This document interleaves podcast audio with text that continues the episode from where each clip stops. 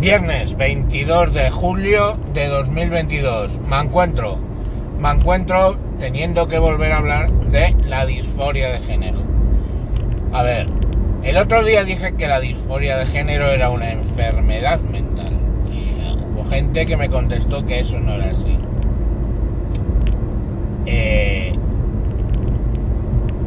la diferencia entre enfermedad mental y trastorno mental es bastante ligera.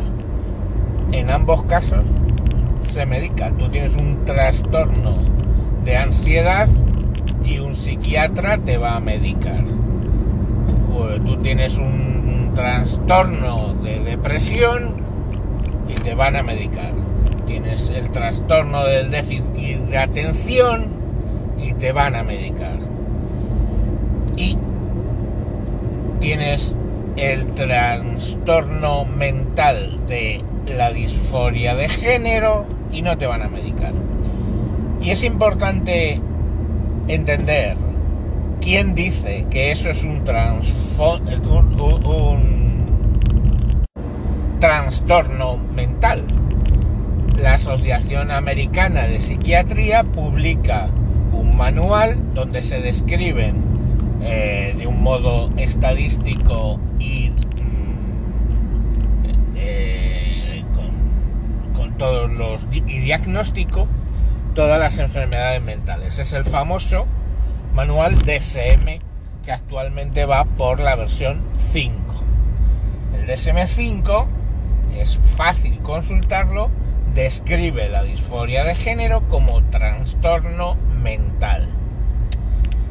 Es cierto que hasta el año 1970 la homosexualidad en el mismo manual se describía como trastorno mental. Obviamente ya no lo definen así. Lo modificaron, no me acuerdo si era en el DSM3 que se definía así y ya en el 4 no aparece. Volveremos al tema del DSM5 porque, entre otras cosas, en el DSM5 la pedofilia ha dejado de ser un trastorno mental para pasar a ser definida como pues un eh, una alternativa digamos eh, sexual ¿no? que es el, el traspase ¿eh? que se hizo en su día con eh, la homosexualidad que dejó de ser un, un trastorno mental y pasó a ser una alternativa mmm, de, comportamiento sexual, digamos. O sea, el recorrido que en el año 70 hizo el tema de la homosexualidad, ahora lo hizo la pedofilia y de momento no, ya veremos, a lo mejor en el DSM6 pues desaparece, pero de momento eh, la disforia de género es un trastorno mental. Que podemos decir que alguien que considera que su cuerpo no corresponde con su género está trastornado mentalmente. Y como todos los trastornos mentales, los psiquiatras los pueden tratar médicamente.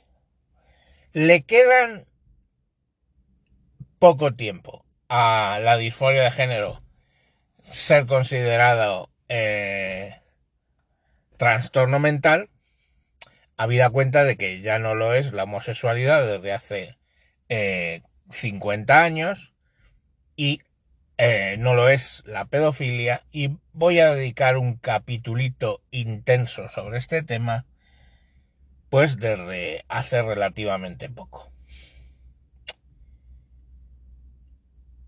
Pero ya os digo, de momento alguien que siendo varón se cree que es mujer y se opera y todo este tipo de cosas, pues es un trastornado mental. ¿Que no lo quieres llamar enfermedad mental? Vale, la diferencia entre trastorno y enfermedad es tan sutil que alguna gente la niega. Pero la pregunta es, ¿a quién, a mí me hace daño que fulano de tal decida que es fulana de cual? ¿Qué daño puede hacer, no? Pues hombre, yo os puedo explicar qué daño puede hacer. De entrada, esa fulana de tal, en el momento que llega al registro, se cambia y la nueva ley, que es de donde dimana todo este esta polémica, básicamente no exige, no exige ni un examen psiquiátrico. De nuevo, ¿por qué un examen psiquiátrico? Porque es un trastorno mental. Pues ya no, se exige ni, ningún tipo de eh, análisis psiquiátrico, tú llegas allí al registro y te registras como mujer. Y dices, ¿y qué daño puede hacer eso? Hombre, a partir de ahí tú puedes participar en deportes femeninos y puedes dañar gente. Puedes apuntarte, pongamos por caso, a un equipo de rugby femenino y básicamente reventar cráneos. Puedes apuntarte a artes marciales mixtas y básicamente reventar cráneos de tías.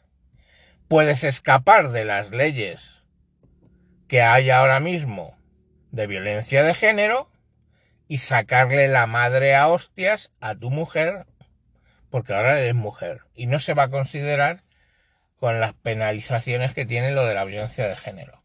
Puedes, obviamente vas a ir a la cárcel, te van a meter en una cárcel de mujeres y te vas a poder dedicar a violar presas eh, en la cárcel. Y podría seguir así, ad eternum, de los males que puede hacer un varón que se hace pasar por mujer.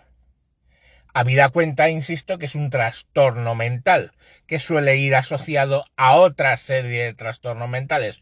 O sea, que el pavo pues en realidad muy bien de la cabeza no está, ¿vale? Bueno. Pero ¿qué es el daño superior que puede hacer esta gente? Pues cuando esta gente consigue, a través de la marquesa de Galapagar, que en los colegios a niños que cualquier psicólogo te dice no están sexualizados todavía, sea, básicamente que los críos les importa tres cojones en ese momento que su compañero sea niño, niña, niñe o su puta madre, porque no lo distinguen. Eh, niños que no están sexualizados, se les llega y se les machaca con la idea de que ellos pueden ser niños o pueden ser niñas a su gusto.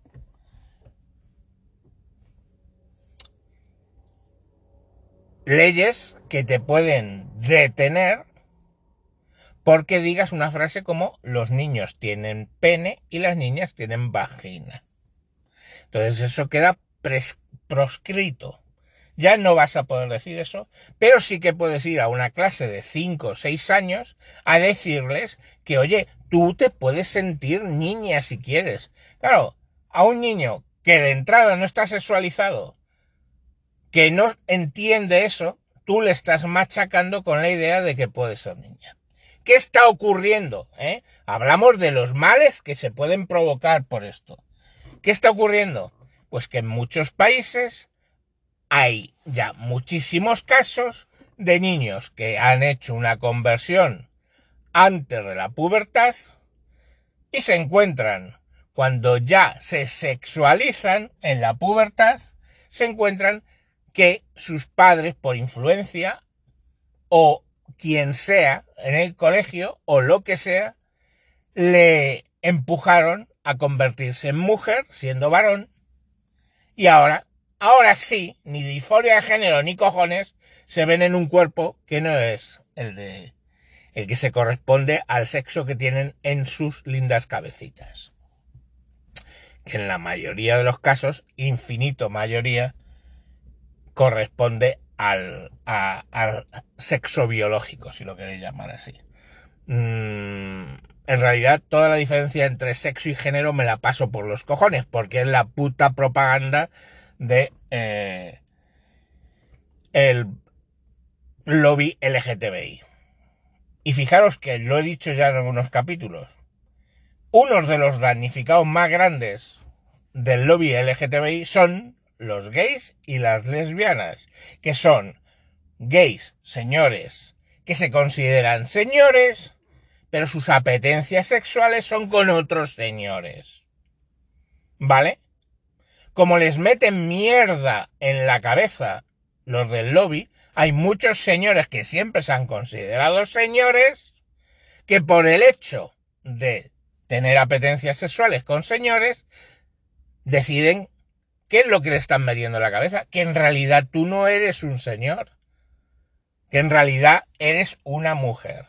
Y se meten en un proceso de cambiarse el sexo, del cual obviamente mucha gente luego se arrepiente. Eso lo considero un daño. Y las mujeres lo mismo. Mujeres perfectamente normales, solo que su apetencia sexual es por otras mujeres, que por la manía del, lobby LGTBI se ven impelidas a quitarse las mamas, meterse testosterona y convertirse en un remero de varón solo para decir, coño, como a ti te gustan las mujeres, eso quiere decir que eres un varón. Fijaros cómo el, la, el lobby LGTBI, en vez de ser progresista, pasa a ser absolutamente conservador. Estamos. Y entonces es, como eres un hombre y te gustan los hombres, ya no te hacen la transición a ser una mujer que le gustan los hombres, lo más natural, lo más conservador. Y tu mujer que te gustan las mujeres es porque en realidad eres un varón en tu cabeza. Porque lo normal es que un varón se sienta atraído por las mujeres. Fijaros al puto razonamiento extraño al que lleva el lobby LGTBI. Bueno, pues toda esa puta mierda ¿eh? de la disforia de género es lo que pretenden y están haciendo normalizar en la mente de niños que para empezar no están sexualizados. Y ya os digo, ahora me notáis cabreado. Esperaos al capítulo sobre la pedofilia porque lo vais a flipar. Entonces al final, ¿hace daño o no hace daño? Pues como todos los trastornos mentales, te dañan a ti, que lo sufres, y dañas a otros. Yo he tenido que vivir con alguien, he vivido con alguien que tenía un trastorno mental. En concreto, ahora lo llaman eh, sociópata narcisista. El cambio de vocabulario. Así lo llaman ahora en el DSM5. Sociópata narcisista antiguamente se llamaba un puto psicópata.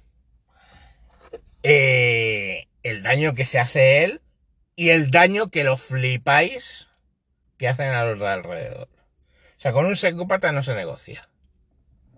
Lo mejor es apartarlo de tu vida y te lo va a decir cualquier psiquiatra. Es decir, mmm, que no te dé pena, tú a él no se la das. Entonces, eh, estamos hablando de trastornos psiquiátricos que te dañan a ti y a los tuyos. Entonces, bueno, que no, ay, perdón, dije enfermedad mental y es trastorno mental. Pues me vale verga. Pero esa gente se hace daño a sí mismo y hace daño a los demás. Con su puto lobby y su puta mierda. Y ya está, no hay más. Y volveremos, insisto, sobre la pedofilia.